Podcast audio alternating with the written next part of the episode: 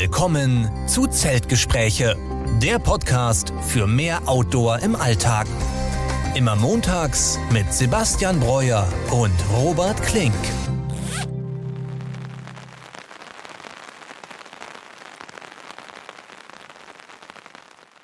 Ja, und damit herzlich willkommen zur 54. Folge unseres Podcasts Zeltgespräche. Diese Woche wieder mit mir Robert Klink und mit Sebastian Breuer. Sebastian, grüß dich. Hi Robert, schönen guten Abend. Ja, wieder sind wir relativ pünktlich mit unserem Podcast. Wir haben Mittwochabend und ich glaube, diese Woche haben wir beide viel zu erzählen, denn du warst ja auch letzte Woche auf Tour, richtig? Genau, ich habe wie angekündigt den äh, Winter-Weitwanderweg jetzt als Herbst-Weitwanderweg in äh, Tirol gemacht. Oh, sehr schön. Und wie ich sehe, hast du es heil überstanden. Also dir geht's gut soweit, oder? Ja, das war mal wirklich eine, eine richtige Gourmet-Tour. Also es, die Strecken waren überschaubar. Mhm. Ähm, so zwischen äh, 10, 20 Kilometer haben die sich eingereiht, Höhenmeter auch überschaubar. Das kommt einfach daher, weil äh, eigentlich ist es wie gesagt ein Winter-Weitwanderweg. Ich glaube, der, der erste richtige in, in Seefeld, da Karwendel-Tirol-Region, den man in so einem richtigen Loop ähm, laufen kann. Und da hat er eben für den Winter gedacht, es geht aber davon aus, okay, im Winter macht man sowieso weniger Strecke auf dem Schnee. Man ist ein bisschen langsamer, deswegen sind auch die Streckenabschnitte mhm. ein bisschen kürzer. Ähm, Im Herbst war es unfassbar schön. Also wir beide mögen ja sowieso die Herbstfarben. Ähm, es war wirklich so ein Indian Summer, alles golden, rot, orange. Die Bäume war echt äh, herrlich. Höhenmeter gab es so, ich denke mal im Schnitt so 500 am Tag, also auch alles überschaubar. Nur musste halt jetzt im Herbst ähm, die Tour ein bisschen modifizieren, mhm. weil eben es so ein, so ein kleines Gap gibt bei den ganzen Hütten. Die haben nämlich den ganzen Sommer über auf. Im Herbst dann ein bisschen Pause, weil die brauchen ja auch mal Ferien. Ja. Und dann halt im Winter für die Skisaison oder für okay. dann die ähm, Cross-Country-Ski-Saison ist dann wieder offen. Deswegen musste dann so ein bisschen umdisponieren. Eigentlich schläft man auf einer richtig coolen Hütte. Ähm, die konnte ich leider nicht nehmen, weil die zu war. Ähm, aber dennoch eine super Tour. Ähm, ich habe dann äh, in Hotels, in, auf Bauernhöfen geschlafen. Also leider kein richtiges Camping, aber dennoch äh, ja, wunderbare Tour, hat richtig Spaß gemacht. Und wie immer, das, das grenzt ja an diese Karwendel-Region, die ich ja so toll finde. Ja. Ähm, also hat es einfach super Spaß gemacht, die, die ganze Sache. Und äh, ja, hat auch ein bisschen die Fitness noch äh, beansprucht. Ich glaube, es war eine gute Vorbereitung, um wieder ins, ins Weitwandern reinzukommen, äh, wenn wir dann wirklich ja, nächste Woche ich. zum Moselsteig starten. Ja, du hast mir echt immer auch deine Tagestouren dann am Ende des Tages geschickt und hast ja echt teilweise jeden Tag Tagestouren von 25 Kilometer aufwärts gemacht mit den ganzen Höhenmetern. Deswegen mhm. gehe ich mal davon aus, dass du super fit für unser ja, Moselsteig-Wochenende sein wirst.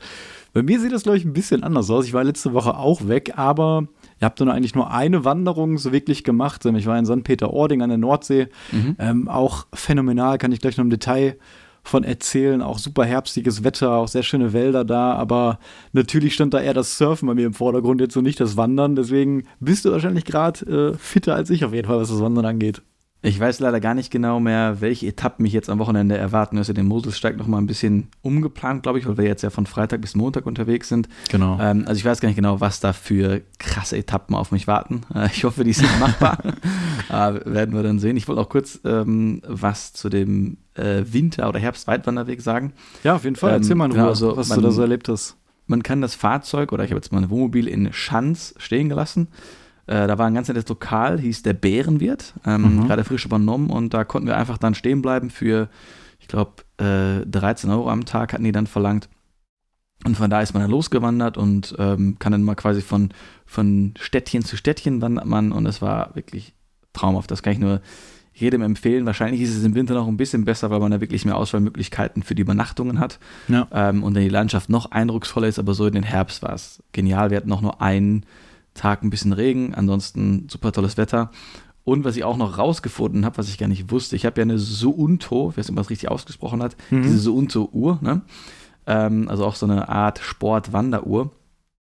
Und da kann ich eben auch GPX-Dateien draufladen etc. Und ich konnte mir eben die Touren von dem Winterweitwanderweg, da gab es Internetseite, ich konnte die runterladen, auf die Uhr packen. Und ich konnte auch in der App, diese Unto-App, also ich weiß nicht, ob das alle wissen, die die Uhr haben, man kann in der App in dem Programm sich selber eine Route zusammenstellen. Also du kannst einfach dann deinen Pin droppen okay. über Google Maps und deine Tour machen mhm. und dann sucht er dir immer die besten Wege raus. Du kannst dann noch ein bisschen filtern zwischen irgendwie Fahrradwege, Klettersteig etc. Und dann baut er dir eine richtig geile Route. Das heißt, ich konnte unterwegs noch meine Route richtig geil anpassen. Also die App finde ich super. Und das habe ich jetzt erst rausgefunden, nachdem ich die Uhr ein Jahr habe. Besser spät als nie. Ja, definitiv ja. eine kurze, äh, coole Funktion. Und wenn du jetzt gerade schon von Uhren sprichst, da hake ich mal direkt ein, denn ja.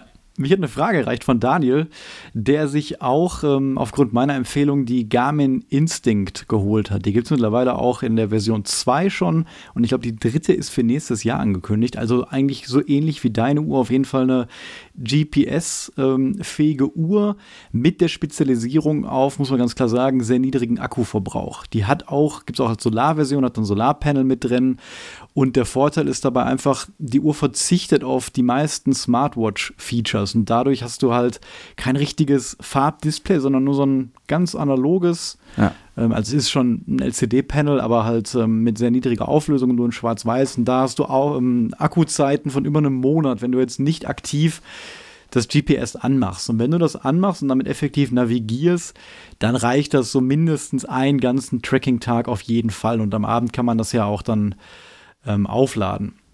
Und ähm, er hatte mich konkret nach so Bedienungstipps so ein bisschen gefragt und ich denke mal, vielleicht interessiert das auch noch andere. Du hast es gerade auch schon angesprochen.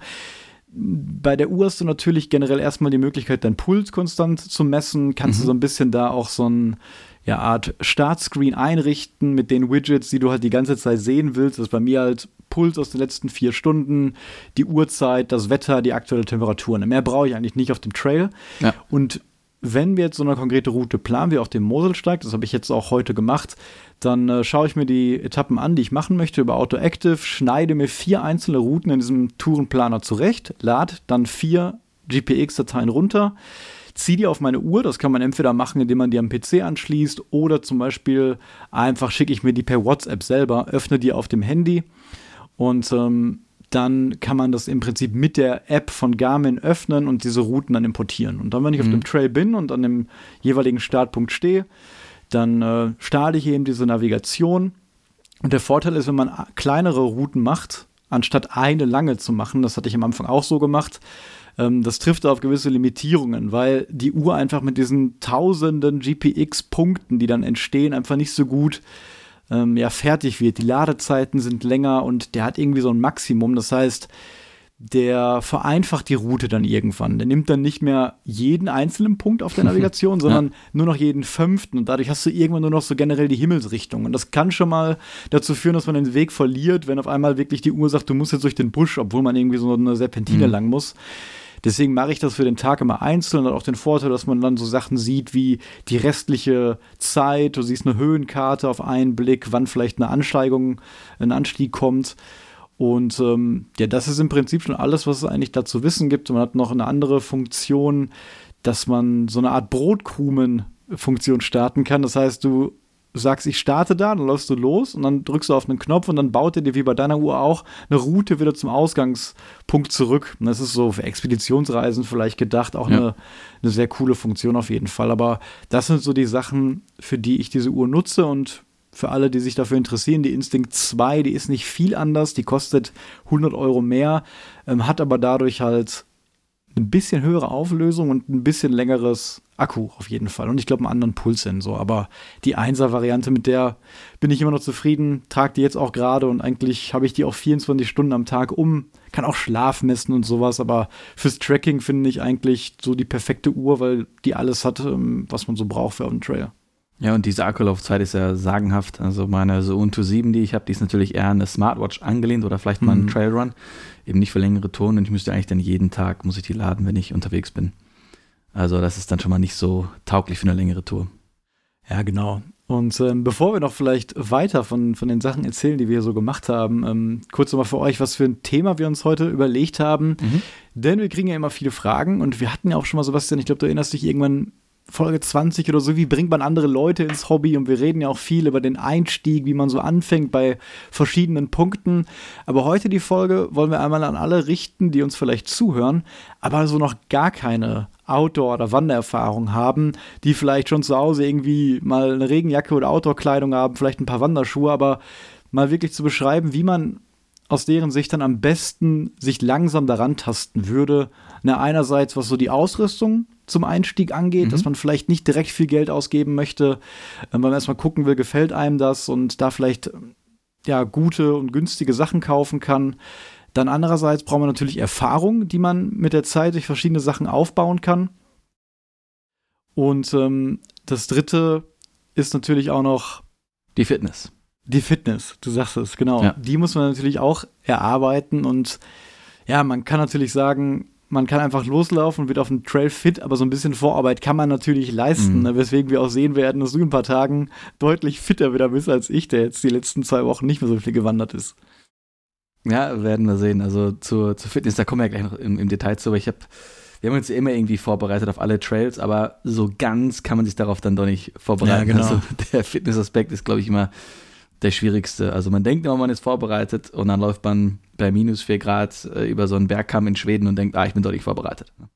Ja, wie war denn eure, eure, eure Touren so? Wie war das Wetter? Hat man schon viel Schnee gehabt dann auf den Höhen und noch gar nicht? Und wie muss ich mir das vorstellen da? Also das war super zu sehen, weil ähm, jede Nacht, die wir verbracht haben, kam der Schnee weiter runter. Also wir haben meistens eher eben in den Tälern geschlafen und jeden Morgen war die Schneegrenze weiter Richtung Tal. Also es ist am Anfang so ein bisschen die Bergspitzen gehabt und dann ein bisschen Mhm. mehr Wald, auch eisig gewesen. Also der Schnee kam jetzt so langsam. Das war echt cool zu sehen. Es wurde unfassbar früh dunkel und dann richtig dunkel und dann auch richtig kalt. Tagsüber Mhm. war es wirklich okay. Ich denke mal auch über 10 Grad zwischendurch mit der Sonne auch herrlich dabei. Es hat nur stellenweise mal geregnet, also Wetter wieder top. Es ist auch nichts schief gegangen, war wieder eine wunderbare Tour. Und wann kamt ihr immer an dann so abends an den Unterkünften? Ja, so 5 Uhr, also gerade als dann dunkel wurde, kam man dann so an. Wir haben uns auch immer Zeit gelassen natürlich. Na klar. Ähm, mal ein nettes äh, Hotelbuffet mitgenommen am, Morgen und dann losgelaufen.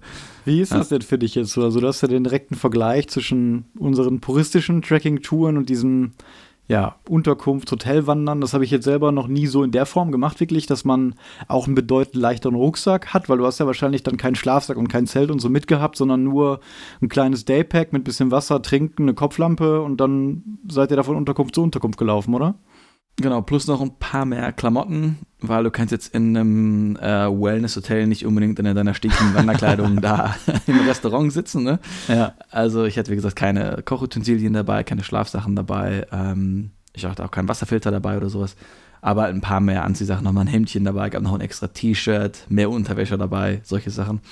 Und das war mal eine coole Erfahrung, das zu machen. Vor allen Dingen, wenn dann die Hotels auch eine Sauna haben. Dann kommst du dann aus der Mhm. Kälte rein, gehst dann in die Sauna. Nee, das ist cool, ja. Das ist der Wahnsinn. Ich möchte aber auch das, das Puristische nicht missen. Ich möchte beides nicht wissen, ähm, nicht missen. Beide Sachen haben halt die eigenen Reize irgendwo.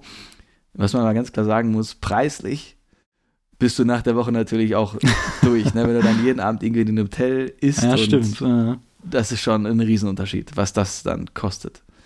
Na, und du hast halt nicht ganz so, also das, das Aufwachen im Zelt ist einfach super genial und das hast du da halt nicht. Dann Mhm. wachst du da auf, gehst dann das Hotelfrühstück mit den anderen Leuten. Ähm, also ich finde beides weniger gut. Abenteuer insgesamt dann wahrscheinlich. Auf jeden so, ne? Fall weniger Abenteuer. Ist wirklich eher so, so eine Entspannungstour, vielleicht auch eine gute Tour, um, wenn man jetzt wirklich noch gar keine Berührungspunkte mit Ja, hat, gedacht, ja. mit so einer Tour mal zu starten und zu gucken, okay, aber das können wir gleich nochmal im Detail besprechen, aber das wäre vielleicht so eine Tour, um so ein bisschen da reinzukommen in das ganze Thema. Ja, glaube ich. Ist natürlich dann gerade bei der Jahreszeit auch ein schönes Gefühl. Du rackerst dich da den ganzen Tag ab und dann Mhm. siehst du irgendwann in der Ferne da deine Unterkunft und weißt, ja gut, jetzt gehe ich da einfach nur rein, gehe Ja. auf mein Zimmer und dann habe ich da einen netten und gemütlichen Abend. Ne? Also schon so eine Art Urlaubstrekking-Tour fast. Ne? Ja, voll, genau. Du musst dann da kein Zelt mehr aufbauen im Regen oder noch eine, eine regular White Matratze aufpusten und wirst fast ohnmächtig. Das musst du alles nicht machen. Ne? Mhm. Ja, glaube ich. Und ansonsten noch irgendwelche besonderen Highlights erlebt auf den Tagestouren? Tiere gesehen, Gämse gesehen, ähm, aber ansonsten war es einfach traumhaft. Also die Gegend, Karwendel, das ist so herrlich. Also da könnte ich eigentlich jedes Wochenende sein, wenn ich Ja, mich dir. Also das ist so genial, weil das hat irgendwie nicht so dieses, wenn man jetzt irgendwie an Österreich oder Bayern denkt, denkt man so ein bisschen an, ja, alles ist bewirtschaftet, du hast ja die ganzen Mhm. Kühe auf den Almen und überall hast du deine Hütte, sondern das Karwendel, da sind vielleicht auch Kühe, aber da ich ja im Herbst war, sind die alle schon weg. Dann wirkt es wirklich einfach wie eine Wildnis. Ja, man sieht ja. auch weniger Leute im Herbst. Also fast, wir haben fast gar keine Leute getroffen unterwegs. Ähm, also die Herbst, eine Herbstwanderung im Karwendel kann ich einfach nur komplett empfehlen. Aber ich hätte auch nochmal Bock, die Tour wirklich im Winter zu machen, ähm, weil ich glaube, das ist auch richtig magisch, wenn man da durch den Schnee stapfen kann. Mhm, glaube ich. Ja, ähm, wenn du willst, kann ich auch ein bisschen was von meiner, Ja, genau. meiner Woche erzählen. Letzte Erzähl Woche. von ähm, St. Peter-Ording. Ja, das war echt auch so eine, ich will es echt sagen, Mikroabenteuertour. Ne? Ich habe da richtig, ähm, so eine kleine Story erlebt. Also ich bin ja echt Dienstagabend dann los mit meinem Wohnmobil dahin und man musste echt sechs Stunden fahren äh, von Essen aus. Ich kam gut durch, da durch den Elbtunnel natürlich. Und dann kam ich da spät an, musste doch gucken, ob ich nicht zu spät auf dem Campingplatz kam. Hab da vorher angerufen und dann kam mhm. ich auf den letzten Drücker noch in die Schranke rein und die Besitzerin meinte, ja, sind Sie erste Mal hier? Ja, ja, dann viel Spaß, sich da im Dunkeln zurechtzufinden, ne, weil ich hatte natürlich extra schon so einen Platz reserviert, der ein bisschen am Rand war und vor allem konnte ich da direkt hinterm Deich der Nordsee im Prinzip mit meinem Fahrzeug stehen an einem Feld. Und das hat auch super geklappt. Ich kam dann da an, ähm, hab dann noch den Abend nichts weiter gemacht und bin dann schlafen gegangen und am Mittwoch, da war in NRW zumindest Feiertag, in Hamburg da oben und in Schleswig-Holstein dann nicht mehr, deswegen hatte ich da frei und ähm, ich musste halt erstmal gucken, was ist da in der Nähe? Ich hatte echt mich vorher gar nicht so richtig informiert. Ich musste gucken, äh, wie mache ich das logistisch mit dem Surfen? Ich habe ja mein Stand-Up-Pedal dabei gehabt. Ähm, mhm. Ähm, wo mache ich das? Wo ist genau der Spot und wo ist hier überhaupt was zum Einkaufen oder so? Und bin dann erstmal losgezogen, einfach ähm, um die Gegend zu erkunden und habe dann echt mal, ich glaube, eine vierstündige Wanderung gemacht, bin dann erst mal zum Strand, der wirklich unglaublich groß ist. Also ich glaube, St. Peter-Ording ist so der größte und breiteste Strand in Deutschland. Unglaublich langgezogen und man muss auch quasi vom Deich bis zum Wasser effektiv, je nachdem wie der Flutstand ist, ähm, läuft man da schon mal dann zehn Minuten wirklich hin. Und hab dann auch relativ schnell gesehen, dass da auch ein wunderschöner Wald direkt ähm, hinter dem Deich ist und du weißt, diese Nordseewälder, die mag mhm. ich halt besonders, weil ja. das sind meistens Birken und Kiefern mit Gräsern und leichten Moos auf dem Boden, total licht und so in den Dünen halbwegs. Also das ist für mich die schönste Art von Wald auf jeden Fall. Hat natürlich mit dem Herbst jetzt auch super gepasst. Ähm, und ich war fast alleine da, weil ich im Prinzip frei hatte und die anderen Leute da, die aus dem Norden kamen, nicht. Und ähm, ja, bin da jedem Weg mal lang gelaufen. Da gibt es unglaublich schöne Aussichtspunkte in diesen Wäldern. Also du, man steht quasi in einem Wald und dann kommt so eine Art Holzfort. Dann kann man da drauf gehen und guckt wieder über den Wald rüber zum Meer. Ähm, also wirklich schön. Bin dann auch irgendwann angekommen, so ein bisschen in diesem Ortskern, in dieser normalen Promenade, die man vielleicht auch kennt und hab dann da auch was zu essen äh, kaufen können und hab dann ein Surfercafé da auch gefunden. Das hatte aber mhm. zu und ich hatte gehofft, da mal reinzugehen, einfach mal zu fragen, hey Leute, ich bin hier zum ersten Mal, könnt ihr mir sagen, wann und wo man hier am besten surft? Und da war noch ein kleiner Hinweis, den ich dann gefunden habe, nämlich, das Café hat irgendwie von 11 bis 18 Uhr jeden Tag offen, außer an diesem Tag. Mhm. Und da stand dann außer bei Wellengang zwei Stunden vor Flut-Hochpunkt geschlossen. Und da habe ich natürlich geschlussfolgert, alles klar, ne, anscheinend hat hier natürlich die Flut äh, was mit, dem, mit der Wellenstärke zu tun und der ja. macht wahrscheinlich dann zwei Stunden davor zu, wenn eben der Wind und die Welle stimmt. Da gibt es natürlich unzählige Faktoren, die entscheiden, ob man Wellen surfen kann oder nicht.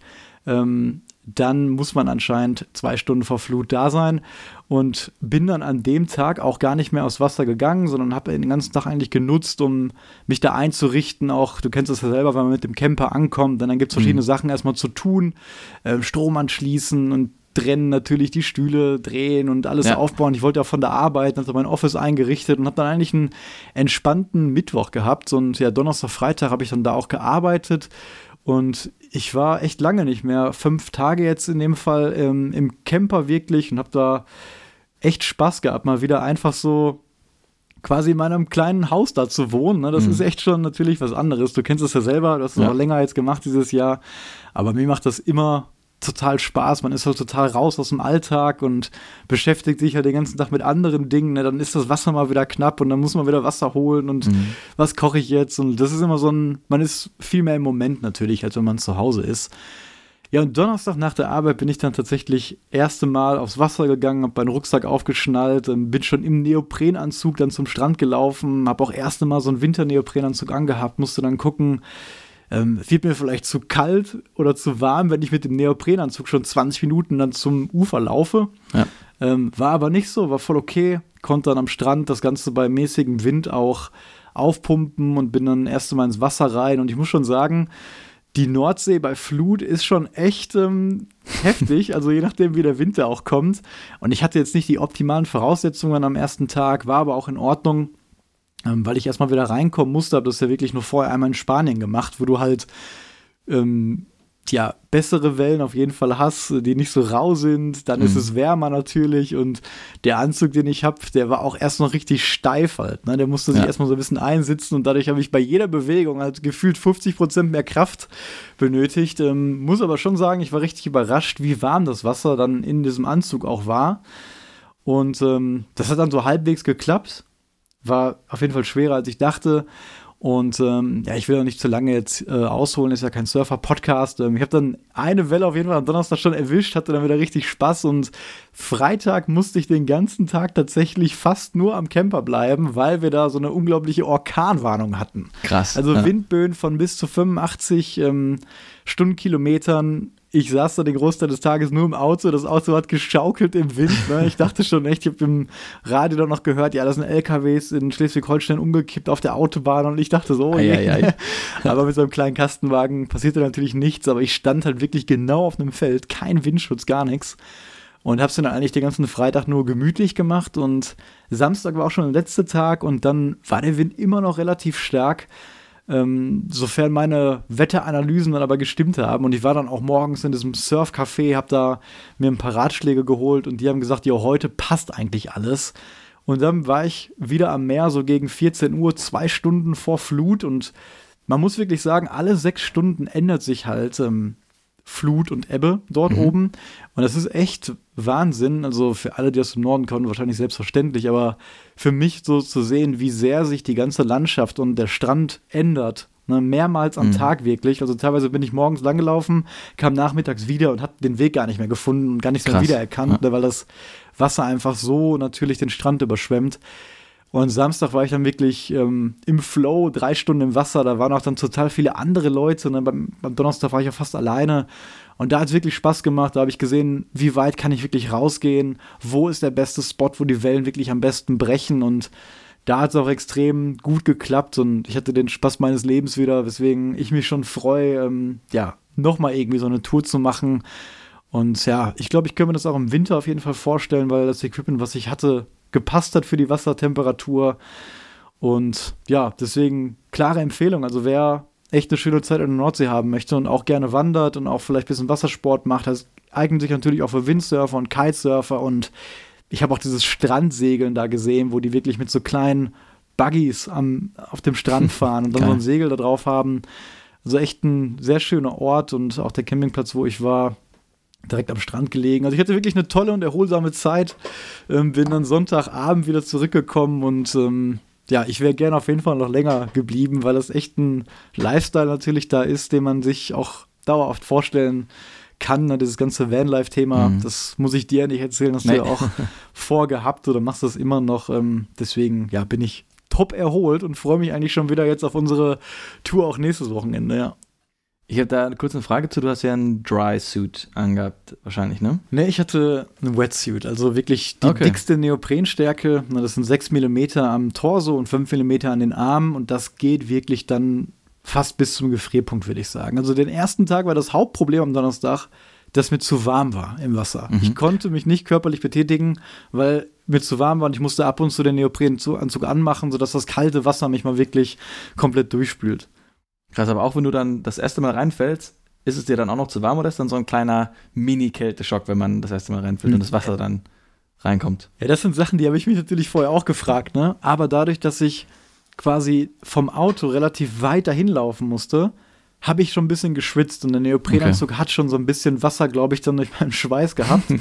und es war eigentlich, ich mache einen Fuß ins Wasser und es war sofort warm. Also okay. ich konnte auch mal wirklich zehn Minuten Pause machen und mich gar nicht im Wasser bewegen und es hat immer noch komplett gepasst. Also ich war selber wirklich überrascht, wie, wie warm mir damit war. Ich hatte natürlich auch eine Haube auf, ich hatte Handschuhe ja. und richtige Schuhe. Und das hat alles super geklappt. Das ist natürlich auch Learning by Doing. Ich hatte erst zum Beispiel meine Schuhe zu fest geschnürt.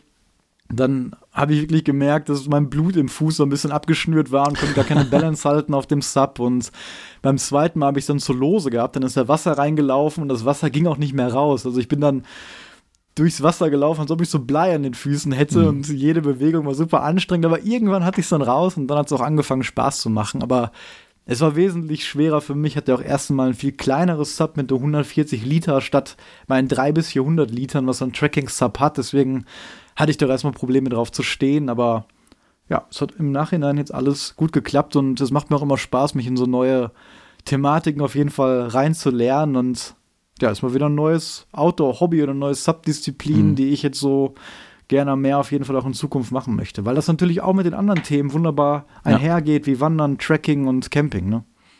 Das heißt, bald sehen wir dich auch noch hier in München auf der Surferwelle ähm, im Eisbach im englischen Garten. ich glaube, da braucht es noch ein paar Jahre Übung auf jeden ja. Fall. Ähm, weil das ist natürlich schon hart. Da muss man ja auch, glaube ich, direkt aufs Board draufspringen, kann ja nicht anpaddeln und so. Und da habe ich auf jeden Fall schon Respekt, aber ich will es versuchen, ne? warum nicht? Ich würde dich anfeuern, ich würde da stehen und dich ohne Ende anfeuern. Ja. ja, aber cool, dass du da jetzt noch so ein Hobby für dich entdeckt hast. Dann äh, im Winter bist du dann irgendwo surfen an der Nord- und Ostsee und ich bin im Winter irgendwo Snowboard fahren an den Bergen. Dann wir auch wieder zwei coole Hobbys für uns. Ähm, ich wollte noch ganz kurz, äh, oder bist du, du bist fertig mit deiner Erzählung? Ja, ich glaube schon. Was, ja? Da wollte ich nur ganz kurz das Thema Vanlife anschneiden. Das hast du mir nett überleitet vorhin. Ähm, denn wir hatten, ich hatte auch noch ähm, eine Nachricht von einem Zuhörer über ein kleines Update vom Vanlife. Ich habe ja im Februar mir ein voll integriertes Wohnmobil gekauft, das nochmal ein bisschen aufgehübscht und dann auch, ich glaube, insgesamt jetzt drei, vier Monate komplett ohne Wohnung da drin auch verbracht. Mhm. Und dann ein kurzes Resümee, Resümee, muss ich kurz erstmal ein bisschen ausholen. Eigentlich war der Plan, dass ich bei der Firma von damals bleibe als Product Owner und 100% remote arbeiten kann, auch in ganz Europa. Das heißt, die Idee war eigentlich, dass ich im Sommer in Schweden, in Spanien etc. bin und auch gerade in ja. Schweden halt sehr viel freistehen kann, etc. etc. Dann gab es eine Planänderung und ich habe einen anderen Job ähm, angenommen und da ist es halt so, äh, in der Einarbeitungszeit, da musste ich halt öfter ins Office in München mit mhm. den Leuten sprechen und da muss ich sagen, das Vanlife in Deutschland geht auf jeden Fall, aber es erfordert eben deutlich mehr Planung. Ja. Also du warst ja auch so nett, du hast mir auch die Spots in München gezeigt, wo ich die, das Auto dann abstellen kann. Viele Stellplätze gibt es jetzt nicht in und um München auch nicht, die dann irgendwie gut mit öffentlichen Verkehrsmitteln dann auch äh, erreichbar sind. Das ist natürlich auch die Frage, wenn ich den jetzt auf dem Wanderparkplatz stehen lasse und meine ganzen Sachen da drin sind mhm. ne, und dann da eingebrochen wird, ist all mein Hab und Gut auch weg. Ja. Deswegen war es immer schwierig, wo man das Fahrzeug dann hinstellt. Es ist ja auch nicht das kompakteste Fahrzeug gewesen. Ich kann es dann auch schlecht in der Stadt irgendwo stealthy abstellen mhm. auf dem Lidl-Parkplatz und dann irgendwie zur Arbeit huschen. Alles dann ein paar Probleme und ähm, dann war es auch noch so, ich habe halt eben geguckt, wie ist es denn, wenn ich mich auf dem Campingplatz stelle. Es gibt da zwei. Ähm, allerdings sind die Preise echt horrend, meiner Meinung nach. Ähm, bei dem einen war es 400 Euro pro Monat inklusive. Strom, bei dem anderen mhm. 340 exklusive Strom mit 1 Euro pro Kilowattstunde. Also ich glaube, dass Vanlife natürlich am besten funktioniert, wenn man wirklich 100% remote in ganz Europa arbeiten kann und die ganze mhm. Flexibilität genießen kann. Das ist es perfekt. Wenn man jetzt in Deutschland ist, öfter ins Office muss, geht es auch, aber es ist halt mit sehr viel Planung, okay, wo stehe ich, habe ich jetzt genug Strom, genug Wasser, was kostet mich das, bin ich da sicher, etc. Das sind halt ja, halt viel mehr Fragen, die man sich da einfach stellen muss. Ähm, deswegen bin ich jetzt auch nicht mehr Fulltime Vanlifer, sondern ich habe jetzt eine Wohnung in München, zahle aber irgendwie auch so ein bisschen über 500 Euro, also fast günstiger noch als, so, als der Campingplatz. Ähm, deswegen, es war eine richtig coole Erfahrung und ich bin jetzt natürlich fast an, jedes Wochenende mit dem Dingen unterwegs, weil einfach mhm. wie bei dir auch das Camping super Spaß macht. Und ich habe auch trotzdem ein paar Wochen äh, natürlich remote gearbeitet vom Gardasee etc. Das geht natürlich auch alles. Ähm, ich glaube, wenn man ein bisschen Präsenzzeit hat in seinem Job, dann ist das etwas schwieriger auf jeden Fall zu bewerkstelligen, ja, die ganze Sache. Genau, das war der kurze Exkurs, Exkurs äh, dazu. Wolltest du dazu eine Frage oder irgendwas, irgendwas sagen? Nee, ich würde sagen, ist natürlich interessant. Ne? Das macht ja alles Sinn, auch was du sagst. Und ist auch schön mal quasi die reale Seite davon so ein bisschen Klar, ja. zu sehen, ne? weil viele beschönigen das ja auch immer alles und tun so, als ob es da gar keine Probleme gibt und man merkt selber irgendwann, da gibt es ein paar Details, an, an die man dann halt denken muss. Und dann, wenn du schon sagst, wenn man wirklich das Auto irgendwo stehen lässt und dann hat man sein ganzes Hab und Gut und ist den Großteil des Tages vielleicht dann im Büro und dann nach der Arbeit noch weg, dann ist das natürlich auch irgendwie blöd. Ne? Also da muss man ja. schon, muss man aufpassen, wo man das hinstellt. Und ja, Campingplätze in Städten, gerade in München, sind auch dann super teuer. Und da weiß man halt zumindest, okay, da steht er jetzt relativ sicher. Ne? Das Beste wäre natürlich, wenn man irgendwie einen Platz hätte, wo man fast kostenlos stehen könnte. Man weiß aber, der ist wirklich einbruchsicher und alles. Mhm. Ne? Ja, da fand ich ja Frankreich so geil mit diesen Camping-Car-Parks, mhm. wo du eben diese Karte hast, die kannst du aufladen und dann fährst du da rein, die Schranke geht hoch, das ist ein sicherer Platz, du hast da Strom, du hast auch, glaube ich, meistens auch eine Waschmöglichkeit das war echt perfekt. Und da zahlte man, ich weiß nicht genau, irgendwie 12 Euro pro Nacht ja. oder sowas. Ne? Ähm, wahrscheinlich gibt es irgendwelche monatlichen Tarife, weiß ich jetzt nicht genau, aber solche Sachen, die finde ich natürlich top. Wenn das jetzt irgendwie in München wäre, wo ich dann immer rein und raus fahren könnte, mhm. das wäre perfekt gewesen. Aber so war es jetzt nicht ganz so ideal. Es, es geht alles, aber wie gesagt, es ist ein bisschen mehr mit Planung verbunden. Klar, wenn ich jetzt monatelang in Schweden umsonst an dem See stehen kann, Wahnsinn. Ne? Ja. Weil ich dann da guten Empfang habe und arbeiten kann, passt auch alles. Ne? Aber die Realität ist halt, dass man nicht einen ganzen Monat oder drei, vier Monate in Schweden stehen kann, wenn man gerade seinen neuen Job anfängt. Ne? Hm. Ich habe noch eine Anekdote ähm, aus St. Peter-Ording. Du weißt ja, ich habe einen Camper mit Aufstelldach. Ja. Und ähm, ich wollte eigentlich einen Kumpel auch besuchen, der momentan in Hamburg lebt. Ähm, ich habe ja gesagt, ich bin da im Norden, komm vorbei, der surft auch. Habe ihm auch extra noch ein Board mitgebracht und der wollte dann von Freitag bis Sonntag vorbeikommen. Mhm. Wir konnten das aber nicht machen, weil ich das Aufstelldach nicht hoch machen konnte wegen dem Sturm. Also das Krass. war, das wäre hundertprozentig kaputt gegangen. Das war halt ja. so viel Wind. Du weißt, die Teile halten schon viel aus. Die haben da mhm. diese dicken Stahlträger, aber da war mir auf jeden Fall nicht wohl bei, das hochzumachen. Deswegen habe ich das so das ganze Wochenende runter ähm, gemacht und ist natürlich dementsprechend auch dann wärmer und besser isoliert. Ähm, deswegen ja, ist auch immer schön, wenn man so von draußen kommt, es regnet, 5 Grad ja. nur, es war auch super kalt und dann kommst du halt rein in dein preheated Auto ja. ne, und machst dann Rollo runter und so. Also das fand ich echt immer super gemütlich. Ja, musste dann immer nur gucken, wie ich die ganzen Sachen trockne. Ne? Habe ich mir vorher mhm. auch nicht so die Gedanken gemacht. Habe dann ja. im Bad immer diese Trockenkammer gemacht mit dem Neoprenanzug und den ganzen Sachen. Aber ja, hat alles ähm, so funktioniert. Und wie hast du dein, dein Board äh, gestort? Also hast du es unter das Fahrzeug gelegt oder also damit es nicht wegfliegt? Ne, es ist ja äh, inflatable und ich habe es immer im Rucksack immer. mit okay. zum Strand genommen. Also allein das Board mit zum Strand zu nehmen, das war auch undenkbar, weil es so windig war. Okay, und die also Surfer, die ein hartes Board dort hatten, genau, ja. die haben so ein spezielles Fahrrad. Und wo die das dann einhaken und das mhm. Fahrrad hat dann extrem breite Reifen, sodass die über den Sand fahren können. Und ich glaube, mehr als 100 Meter kannst du so ein Board bei den Windverhältnissen an der Nordsee auch gar nicht richtig tragen. Mhm. Deswegen habe ich das immer direkt auch wieder zusammengebaut und dann äh, in die Karre unten unter den, ja, in den Kofferraum quasi gepackt. Ich hatte nämlich gerade daran gedacht, wie wir in Holland mit den beiden Subs da über den Deich gegangen sind, da so ein milder Wind war und wir trotzdem schon Probleme hatten, die Aufgeblasenen da irgendwie mm. über diesen Deich zu kriegen. Ja, ja. ja. Ja, okay. Ich hoffe, das war trotzdem jetzt für alle Leute interessant, hier, ja. die sich nur für Tracking interessieren. Aber das sind ja alles Sachen, die gehören einfach zur Outdoor im Alltag für uns dazu und ja. die begleiten das Ganze so und ermöglichen uns auch ähm, weiter diese Touren zu machen. Und Wohnmobil ist einfach ein nützliches Tool, was solche Sachen angeht, weil man da halt sehr spontan ist spontane Touren machen kann. Auch wir haben mhm. ja zum Beispiel erst geplant, ähm, schon einen Tag vorher am Moselsteig anzukommen, dann da eine Nacht im Van zu schlafen und dann direkt morgens loszulaufen. Genau. Das sind natürlich Sachen, die kann man dann auch schnell mal kostengünstig irgendwie über die Bühne bringen. Ja, genau. Aber kommen wir auf unser eigentliches Thema hin, ähm, nämlich das Tracking für Einsteiger oder Einstieg ins Ultraleicht-Tracking. Mhm. Und wir haben da schon gerade, sagen wir, die drei Säulen genannt, die man sich so ein bisschen erarbeiten kann und über die man sich vielleicht am Anfang Gedanken machen sollte. Und das erste ist natürlich, wenn man noch gar keine Fitness oder gar keine Erfahrung hat oder auch gar keine Ausrüstung, dann ist das erste, was der meiner Meinung nach, vielleicht siehst du das anders, man holt sich erstmal gar nichts Neues, und macht einfach eine normale kleine Tageswanderung. Das kann echt am Anfang nur, wenn man gar nicht fit ist, auch nur fünf oder zehn Kilometer vielleicht sein. Und man läuft dann einfach mal Samstag oder Sonntagmorgen los und sucht sich am besten einen Rundweg heraus, vielleicht auch direkt von der Haustür. Ne, das sagen wir auch mhm. immer. Das ähm, gibt dann auch so ein bisschen Gefühl für die eigene Umgebung aus einem neuen Blickwinkel und dann guckt man mal, wie ist das denn so? Wie lang kann ich denn laufen? Wie viele Pausen brauche ich? Und vielleicht hat man dann noch irgendwie einen kleinen alten Rucksack, dann kann man zumindest eine Flasche Wasser oder sowas, ein paar Snacks mitnehmen und dann erkundet man einfach über die ersten Wochen und Monate mal alles mit Tagestouren, oder was meinst du? Nee, würde ich sagen, perfekter Einstieg natürlich. Äh, wir geben mal vor, dass eine gewisse Liebe für die Natur da ist, eine gewisse Begeisterung. Und dann macht man eben kleinere Tagestouren, guckt, bis wann kann man entspannt gut laufen, dann vielleicht immer ein bisschen steigern, um sein, sein Limit einfach zu erhöhen, wie beim Joggen quasi, wenn man jetzt sich auf einen Marathon sich vorbereiten würde oder einen Halbmarathon. Ein paar Snacks mitnehmen, gucken, wie viel Pause man braucht, weil wir haben uns ja jetzt so mittlerweile eingespielt, dass wir so alle fünf, sechs Kilometer mal eine Pause machen. Ne? Und wenn man dann das für sich rausfindet, okay, bis wohin tut es mir gut, und dann hat man da schon mal einen guten Rhythmus drin und kann das ja dann auf die nächsten Touren wieder wieder anwenden. Also ja, genau, kleine, ja. kleinere Tagestouren erstmal machen, gucken, ob es einem da schon mal gefällt und dann von da aus weitergehen. Man kann ja sehr viele Sachen lernen. Ne? Und der beste Weg ist natürlich, äh, meine YouTube-Videos zu gucken, alle äh, über die Tracking-Theorie. ne?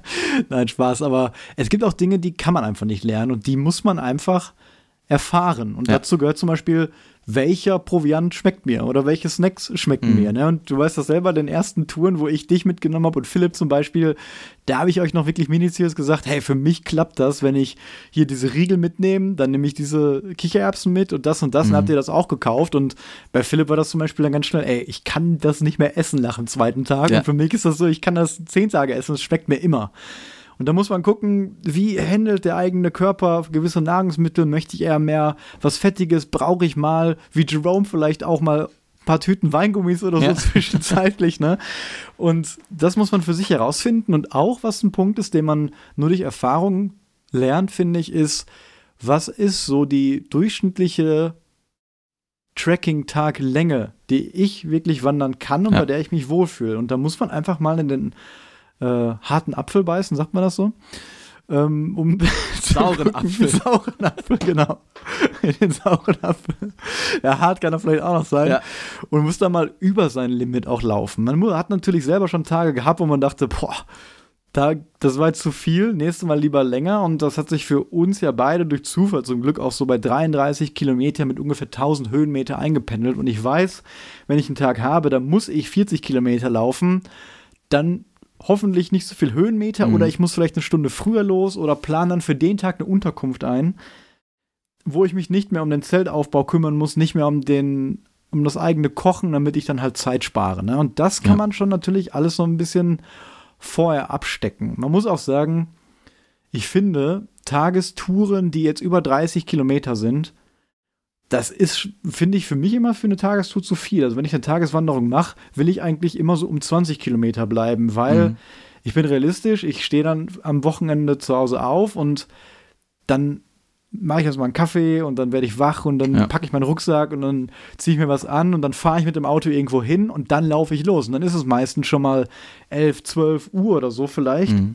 Und wenn man dann 33 Kilometer laufen würde, dann wäre man halt ganz, ganz spät erst wieder zu Hause und wird dann den Großteil im Dunkeln laufen. Und diese wirklich langen Etappen, die kann man halt gut machen, wenn man in der Natur schon aufwacht und direkt losläuft und auch ja. in der Natur schlafen geht, ohne vielleicht eine Anfahrt und sonstige Dinge zu haben. Genau, weil wenn man sich irgendwie übernehmen sollte mit den 33 und dann noch irgendwie eine Stunde mit dem Auto zurückfährt, das ist dann echt mhm. eine, eine, richtig harte Fahrt.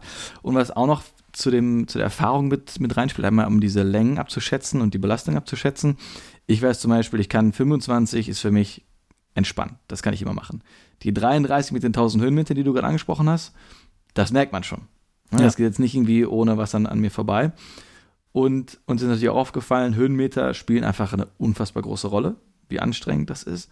Ich fand aber auch, dass die Bodenbeschaffenheit auch eine große Rolle spielt. Mhm. Lauft man jetzt viel auf Asphalt, ne, dann muss man sich eben auf Fußschmerzen vorbereiten, wahrscheinlich, wenn man nicht unbedingt ja. die Altras hat oder dick, eine dicke Sohle hat läuft man viel auf Sand oder Schnee, ist man einfach langsamer, ist es anstrengender. Läuft man viel auf Schlamm, hat man vielleicht auch ein bisschen nasse, kalte Füße. Also auch, dass man sich da ein bisschen mhm. ähm, vorher überlegt, okay, welche Bodenbeschaffenheiten gibt da, gibt's da und wie schnell bin ich persönlich auf diesen Bodenbeschaffenheiten. Vielleicht mögen ja auch manche Leute dann einfach ein bisschen besser irgendwie im Schnee oder im Sand zu laufen. Ich finde das zum Beispiel sehr anstrengend in Portugal, wohingegen das andere Leute vielleicht gar nicht so anstrengend fanden. Ja, stimmt. Ja. Ja, wenn man dann halt merkt, okay, ich bin jetzt habe zehn Wanderungen gemacht, die ich mhm. mir vorher auf Komoot oder Autoactive äh, angeguckt habe und es macht mir einfach Spaß und ich will jetzt noch mehr, ich will diesen Abenteueraspekt haben. Dann fängt man vielleicht erstmal an, grundsätzlich Ausrüstung zu kaufen. Und mittlerweile kann man echt sagen, ist Decathlon echt ein guter Einstieg dafür. Also ja. ich, ich habe natürlich auch diese ganzen Equip-Videos gemacht, ähm, wo man auch natürlich Sachen nur online bestellen kann. Das geht ja auch bei Decathlon, aber man kann bei Decathlon einfach ins Geschäft gehen und es macht auch einfach einmal Spaß, sich alles mal anzugucken und dort findet man dann einfach auf jeden Fall mindestens gute und günstige Kleidung, mhm. die wirklich sehr günstig ist und auch für Fortgeschrittene noch reicht und als Einstieg Rucksack würde ich immer noch den Gear for Free nehmen, ja. 40 Liter oder die größere Nummer 55 Liter, da macht man nichts falsch und das erste, was ich mir auch kaufen würde, was auch ein Lernaspekt und Erfahrung ist, sind Trekkingstöcke. Mhm. Ne? Auch wenn man jetzt die 10-Tages-Wanderung ohne gelaufen ist, das müssen wir uns einfach glauben. Trekkingstöcke sind einfach teilweise essentiell, gerade bei Anstiegen. Und ja. machen das Ganze einfach entspannter und besser. Und ich weiß noch, wie ich selber zum ersten Mal die Stöcker benutzt habe oder wie ich auch mit Leuten gelaufen bin, die zum ersten Mal Stöcker benutzt haben. Das ist definitiv ein Lernprozess, der mehrere mhm. Tage dauert. Also erst läuft man damit, als ob man ich weiß nicht, äh, vom Blitz nur getroffen wurde. ein Bein hat ja. oder zu viele Beine hat. Also ganz komisch, ja. hat auch gar keinen Mehrwert und empfindet das nur als nervig. Mhm. Aber irgendwann ist das einfach nicht mehr wegzudenken. Und da würde ich von vornherein sofort zu den Stöckern greifen, auch von Decathlon, die aus dem Speedhiking-Bereich und einfach mal loslaufen. Und was ich vielleicht dann noch nicht kaufen würde, ist dann vielleicht ein Zelt. Weil man könnte ja, wie du schon sagst, dann mhm. vielleicht mal eine Mehrtagestour erstmal machen, indem man sich eine normale Unterkunft bucht, ja. wo man dann vielleicht kein Zelt, keinen Schlafsack und keine Isomatte hat. Aber ja. den Rest schon mal. Auch so Kleinigkeiten, vielleicht auch ein Topf und das ganze Kochset, was dazu gehört, ein Wasserfilter, um am Tag auch mal was kochen zu können und vielleicht, wenn man möchte, sich auch schon mal komplett autark zu verpflegen, um erstmal bis auf diese harten Sachen, nämlich das Zelt übernachten, ähm, schon mal alles wie auf einer richtigen Mehrtagestour zu haben. Und da ja. kann man ja vielleicht dann schon mal ein Tracking-Wochenende oder auch zwei oder drei ähm, unter allen Realbedingungen machen, auch mit Navigation, allen Themen, die dazugehören, genau. bis auf das reine wilde Schlafen, was natürlich auch mit mehr Gewicht, mit mehr Erfahrung und auch mit vielen Leuten mit der Überwindung von Ängsten zu tun hat.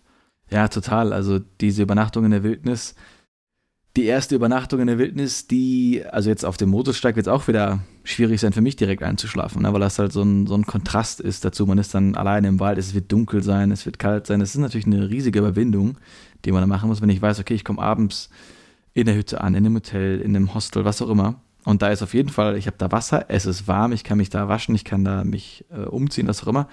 Perfekt. Da muss ich mich darüber gar keine Gedanken machen und kann mich da wieder langsam annähern. Ne? Und ähm, ja. das würde ich auf jeden Fall auch so machen. Du hast erstmal einen leichteren Rucksack.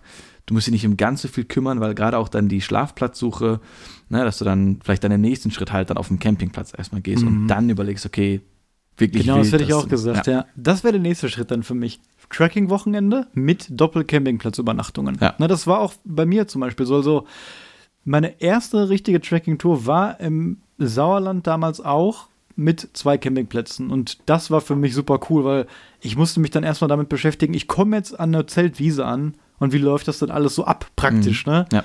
Wie organisiere ich mich? Wie läuft mein Zeltaufbau? Ich habe das vielleicht noch gar nicht so oft aufgebaut und dann ist es eigentlich egal, ob du dann im Wald schläfst oder auf einem Campingplatz. Ähm, die Erfahrung ist zumindest aus Übungsgründen erstmal natürlich das Gleiche, nur dass man da immer noch ein bisschen mehr Sicherheit hat und sich dann mhm. erstmal noch nicht so um die ganze Umwelt drumherum kümmern muss, sondern ja. sich nur mit sich und dem Zelt und seinem Equipment und man kann alles schön organisieren und alles mal schön testen und hat trotzdem halt ein super cooles Erlebnis, ne, was dem von einer richtigen Tracking-Tour gar nicht mehr so viel nachsteht oder nicht mehr genau. so viel davon entfernt ist.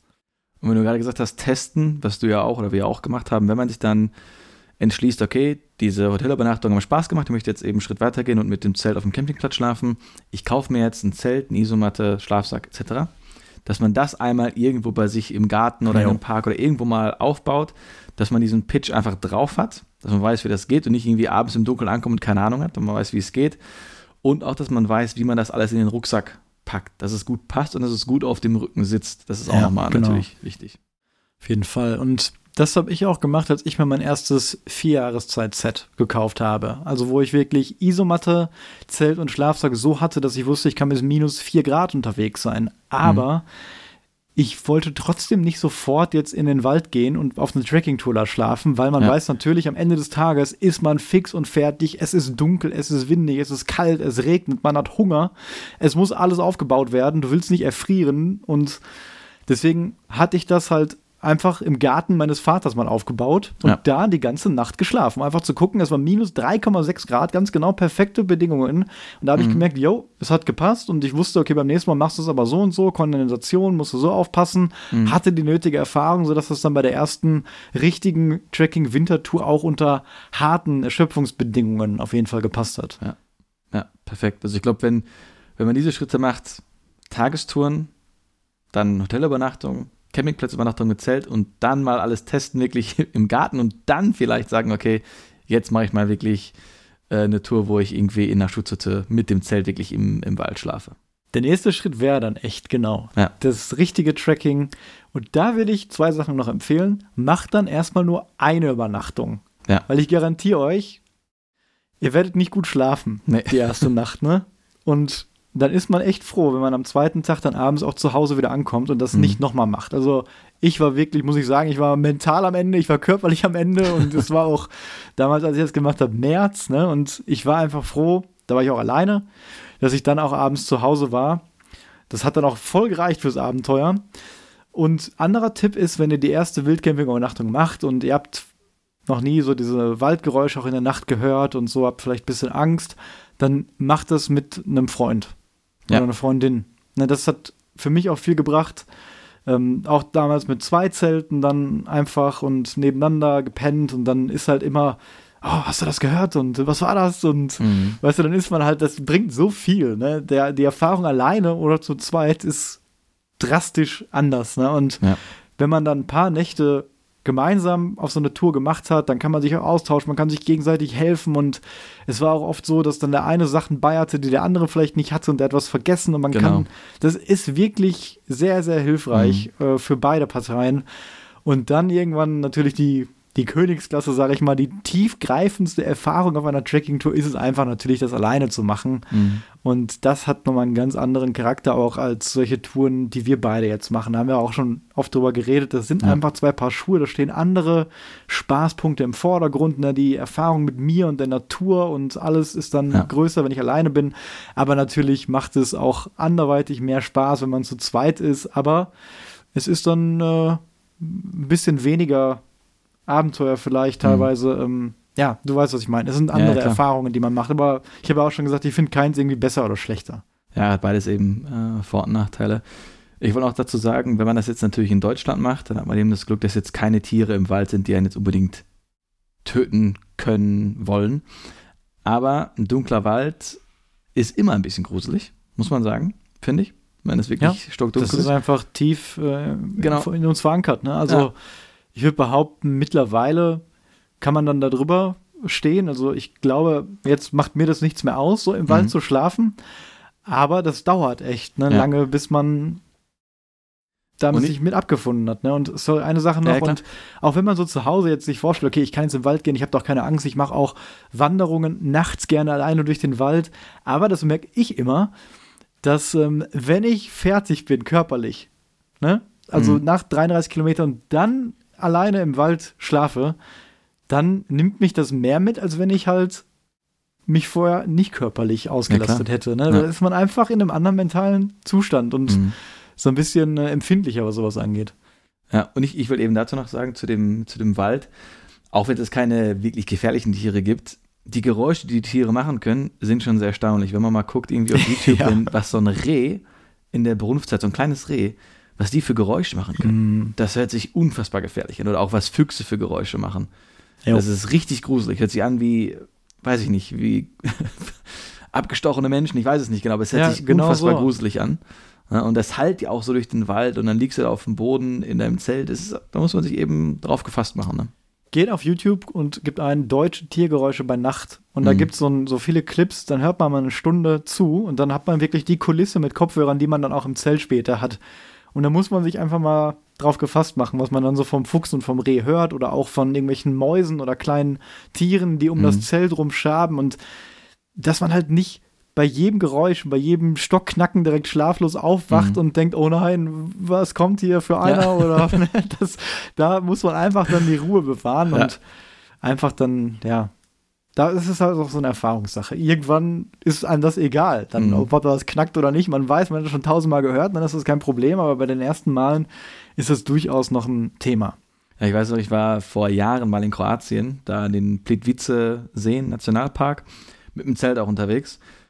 Und ich war auf einem Campingplatz, der war relativ leer war und dann war es auch ganz dunkel, es war so ein bisschen im Wald gelegen. Und dann äh, sitze ich vor dem Zelt noch und äh, dann krasse Geräusche im Wald. Ne? Es knackst, es knattert. Ich denke, kommt jetzt gleich ein Bär oder ein Wildschwein. Schon richtig Angst gehabt. Und dann habe ich allen Mut zusammengenommen, habe mal geguckt, was das war. Und dann war das einfach ein kleiner Igel. Aber der hat so einen Lärm Mhm. Ja, ja, veranstaltet. mir das da dachte boah. Also die Geräusche sind schon echt krass, die man da abends hört. Ja. Und ich wollte noch sagen, also damals schon Erfahrung und Fitness ein bisschen abgedeckt, ne? Also das stimmt auf jeden Fall auch zur Fitness, man wird auf dem Trail fit. Ja. Man kann auch einfach ins Blaue schießen. Sagt man das so? Blaue starten und habe ich da mit den Sprichwörtern. Ihr wisst, was ich meine. Äh, man kann einfach loslaufen und hat den Ja. ersten Tag dann oder den zweiten Muskelkater. Man läuft am ersten Tag nicht so viel. Das machen wir auch immer. Das sagen wir auch immer bei jeder ersten Tour machen wir nur so 20 bis 25. Und dann am Tag 3 und 4 ist man einfach fit. Aber wenn man dann zum Beispiel jetzt alles hat, außer Zelt, Rucksack und Isomatte vielleicht oder Schlafsack, dann wäre meine Empfehlung, um da finanziell risikolos einzusteigen, würde ich dann auf jeden Fall jetzt das ultraleicht Tracking-Zelt von Decathlon nehmen. Mhm. Das ist gut und günstig, auch für Fortgeschrittene. Und zur Isomatte. Entweder man macht die Tour, dann seine erste Übernachtungstour im Zelt auf dem Campingplatz im absoluten Hochsommer und nimmt dann eine günstige, aufblasbare Luftmatratze, Mhm. die sehr leicht und günstig ist, weil sie aber keine Isolierung hat. Das ist die einzige Möglichkeit. Ansonsten, sobald man eine isolierende Isomatte sucht, muss man Abstriche machen. Wenn man da wirklich nur 60 Euro für ausgeben möchte, Ja. hat man einen geringen R-Wert und hat was hauchdünnes, was unbequem ist. Und Mhm. da würde ich wirklich sagen, irgendwann kommen wir an den Punkt, auch zum Rückblick Nachhaltigkeit. Ja. Da würde ich sagen, da muss man den sauren Apfel beißen. Und wenn man das wirklich unter Realbedingungen außerhalb des Hochsommers machen möchte, holt euch einfach dann eine Thermarest Neo Air X Lite. Ja. Zahlt die 180 oder 200 Euro, ist leider so. Aber da hat man etwas, was der Goldstandard ist. Und man kann es zur Not, wenn man wirklich sagt, es gefällt mir dann doch nicht, auch super sofort wieder verkaufen. Klar, ja. Also da würde ich nicht sparen. Und beim Schlafsack muss man auch gucken, es gibt durchaus gute Einstiegsschlafsäcke aus synthetischen Material, die um ein Kilo rum wiegen. Sebastian das selber von Robens, die Eisvoll-Serie gehabt. Da gibt es auch andere Beispiele. Ich habe ja auch das Video über Schlafsäcke gemacht. Das muss nicht direkt ein 200-Euro-Kilt sein, der Nee. dann nochmal 200, 300 Gramm spart.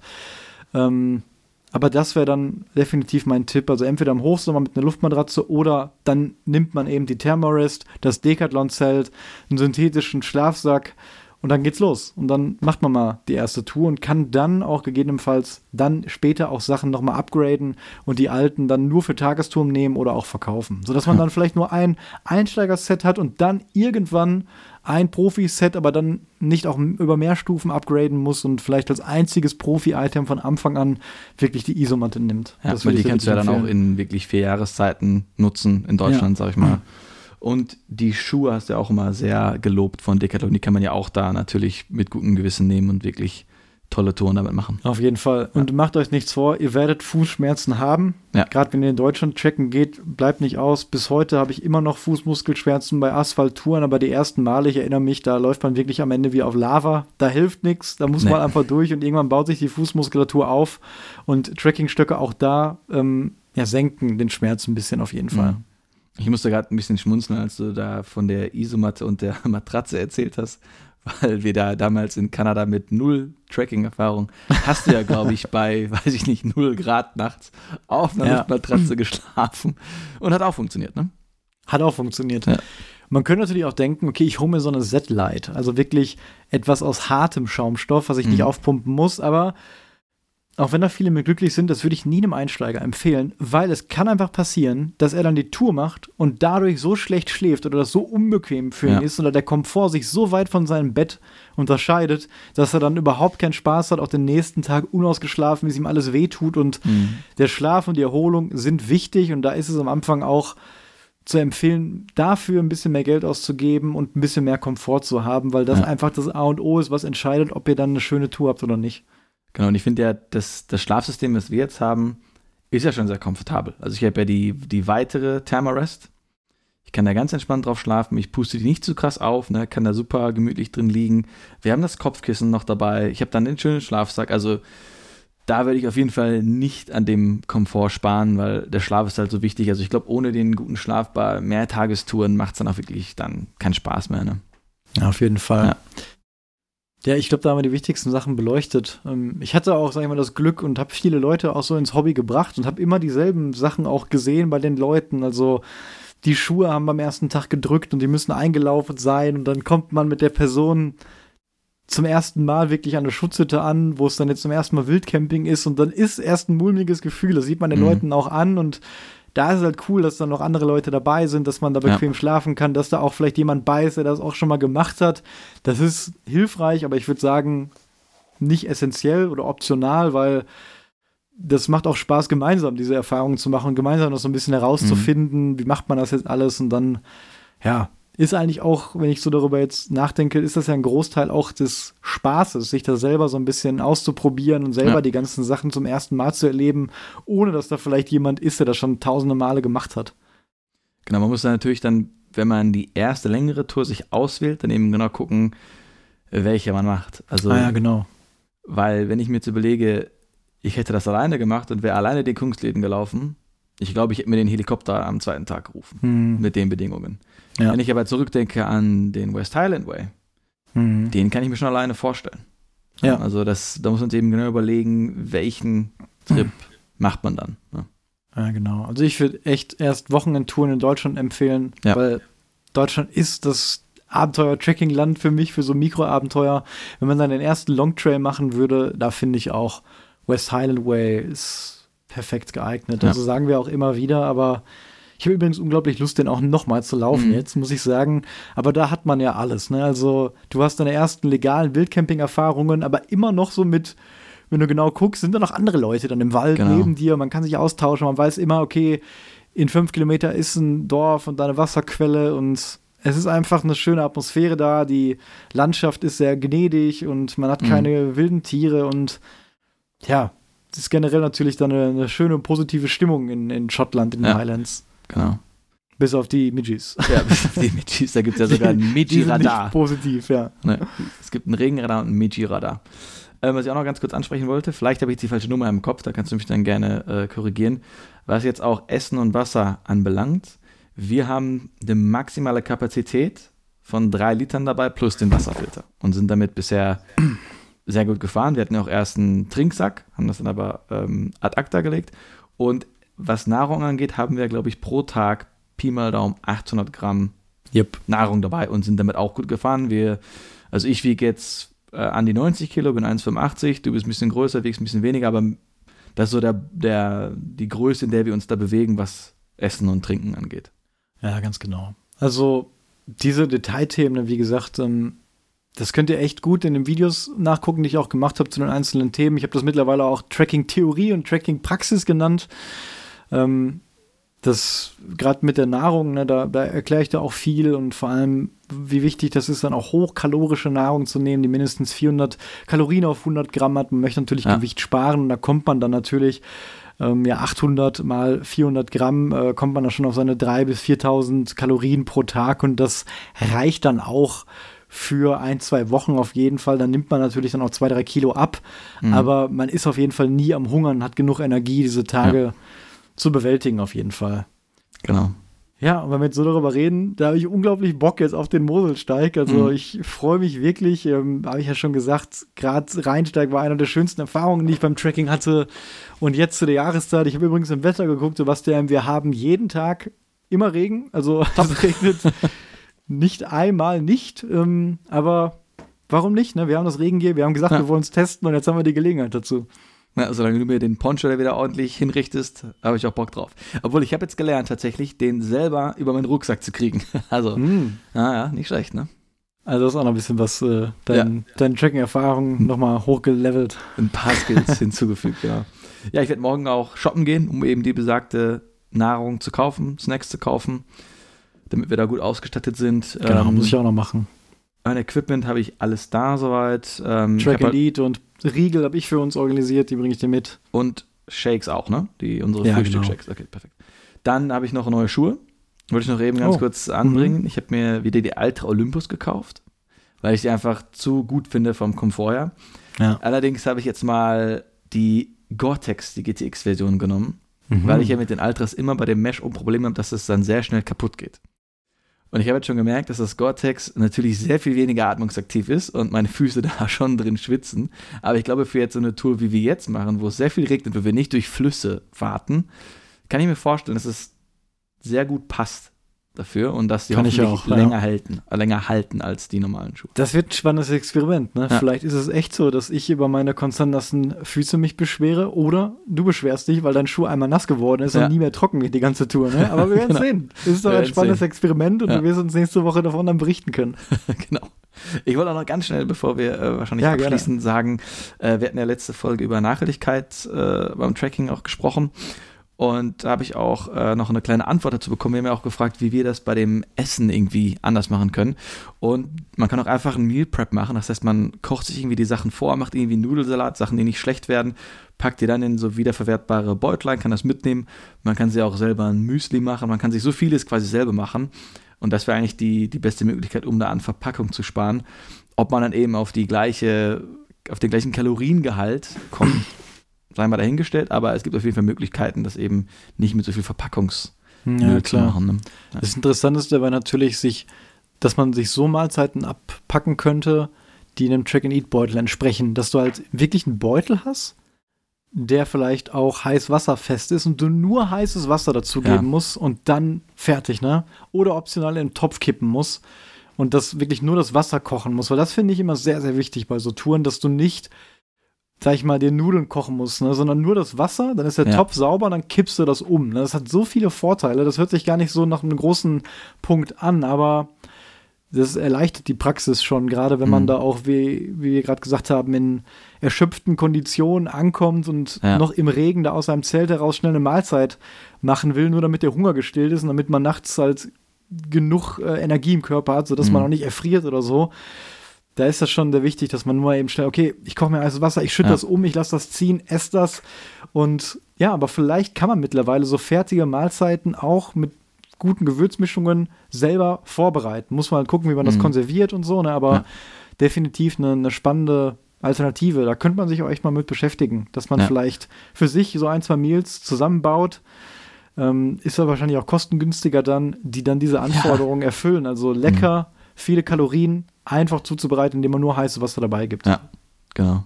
Können wir auch mal ausprobieren.